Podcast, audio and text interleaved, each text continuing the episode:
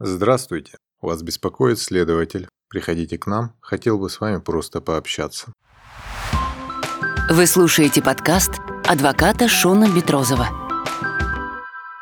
Как возбуждаются уголовные дела по медицинским статьям? Сравнительная статистика, как говорится, идет в гору. Но, поспешу я обрадовать вас, не так уж и плохая эта статистика поступления уголовных дел в суд с обвинительным заключением.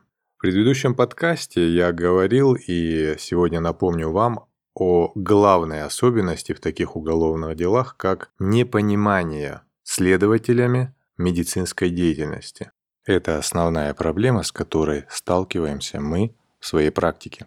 Поэтому следователи не всегда могут четко, адекватно определить, имеется состав преступления в действиях врача или нет. Но и бывают другие следователи, которые работают уже давно, которые набили свою руку и очень даже хорошо разбираются в медицинских делах. С такими следователями, как правило, бывает даже легче работать, потому что они сходу понимают, есть ли состав или нету состава. И в какой-то мере а они даже идут навстречу медицинскому работнику, понимая специфику его работы. Эксперт по уголовным делам Шон Бетрозов. Теперь о общих понятиях уголовного дела и уголовного преследования. У каждого уголовного дела есть три стадии. Первая стадия – это возбуждение уголовного дела, она же называется доследственной проверкой. Вторая стадия – это предварительное расследование. И третья, последняя стадия – судебная. По данной категории дел всегда применяется доследственная проверка. Практически всегда.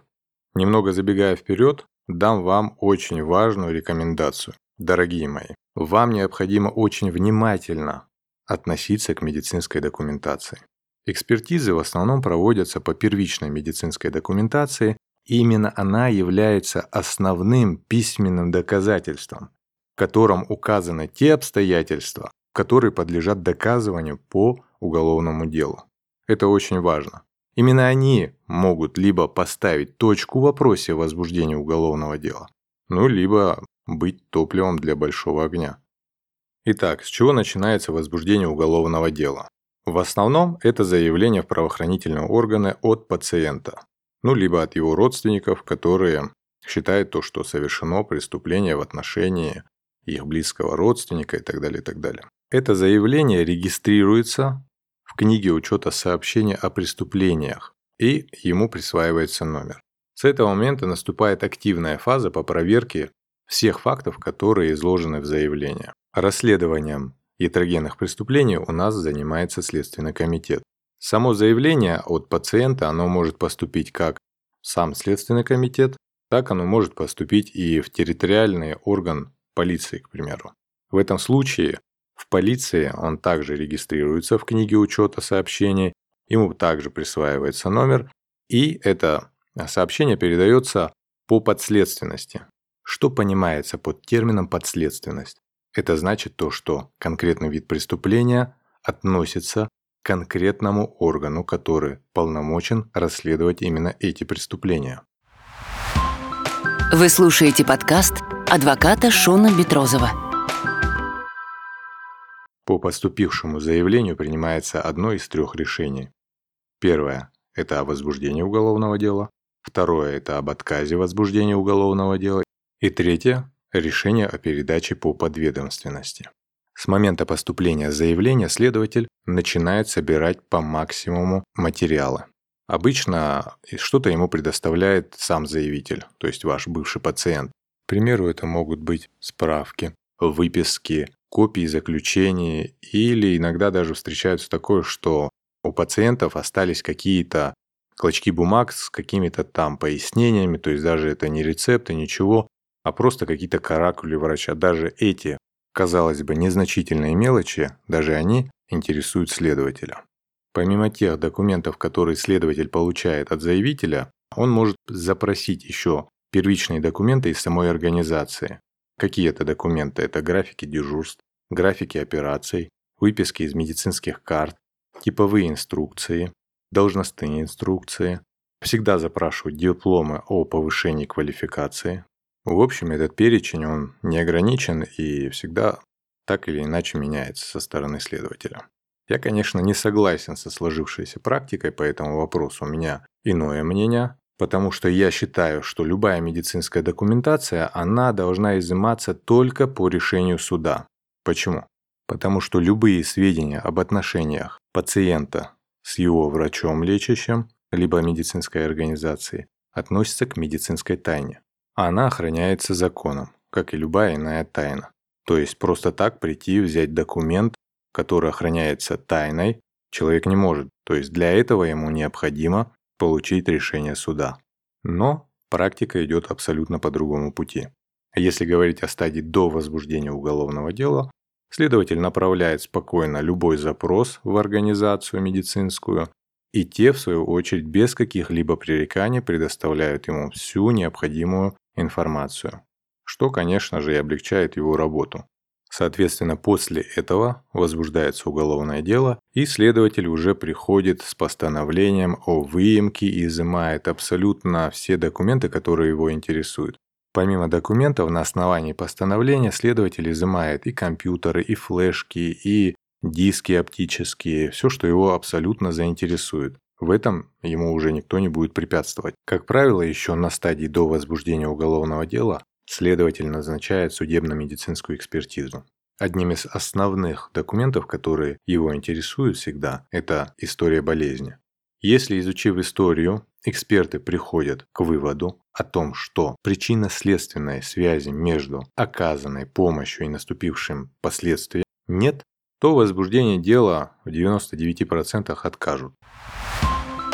Вы слушаете подкаст адвоката Шона Бетрозова. Теперь в общем и целом о корпорации, а именно о защите. Случалось встречать такое, что корпорация вставала на защиту своего работника. Это, конечно, большая редкость, но такое бывало. В этих случаях, конечно, они молодцы, они отбивают работника всеми силами, на его сторону встают абсолютно все, но, к сожалению, это большая редкость. Из опыта можно сказать, что, к примеру, при производстве той же медицинской экспертизы ваши коллеги постараются на славу.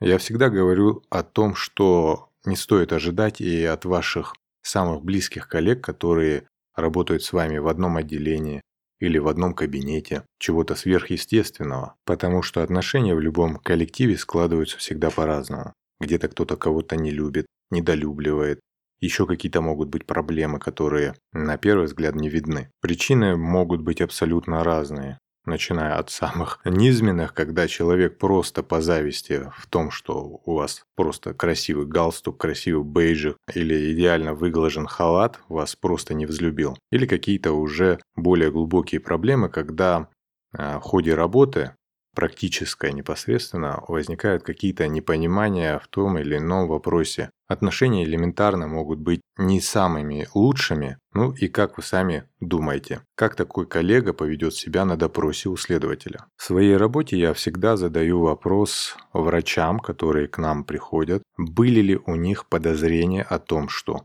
в отношении них кто-то мог написать заявление. В 99% врач мне всегда отвечает, что да, Подозрения есть. И, к сожалению, эти подозрения все чаще сбываются.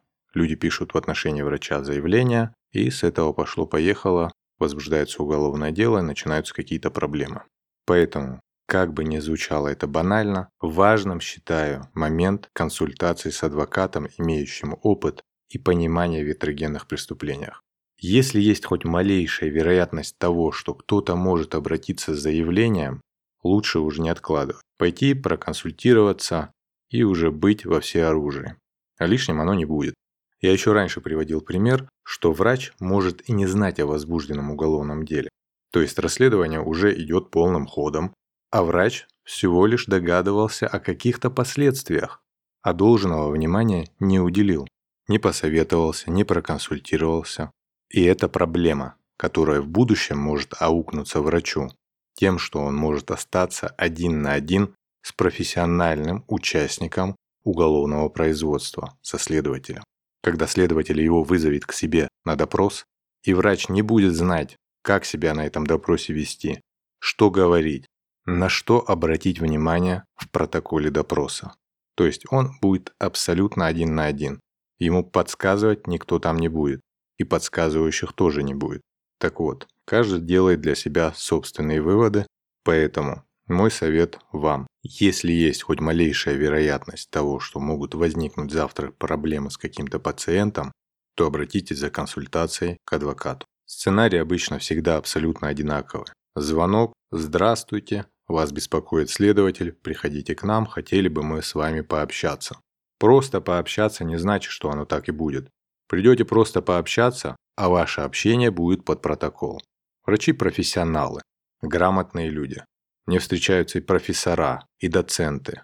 Но они профессионалы в медицине. А следователь – профессиональный участник уголовного производства. Поход без адвоката к следователю может быть отправной точкой к привлечению медработника к уголовной ответственности. Не забывайте об этом.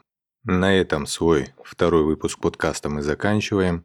Если у вас есть какие-то вопросы, вы их всегда можете нам прислать. На нашем сайте betrozov.ru есть форма, заполнив которую вы можете отправить нам все вопросы, которые вас интересуют. Мы постараемся выделить практически в каждом эфире время под а, вопросы и детально ответить на них. На этом все. Всем пока-пока. Приходите к нам и не забывайте о нас. До новых встреч.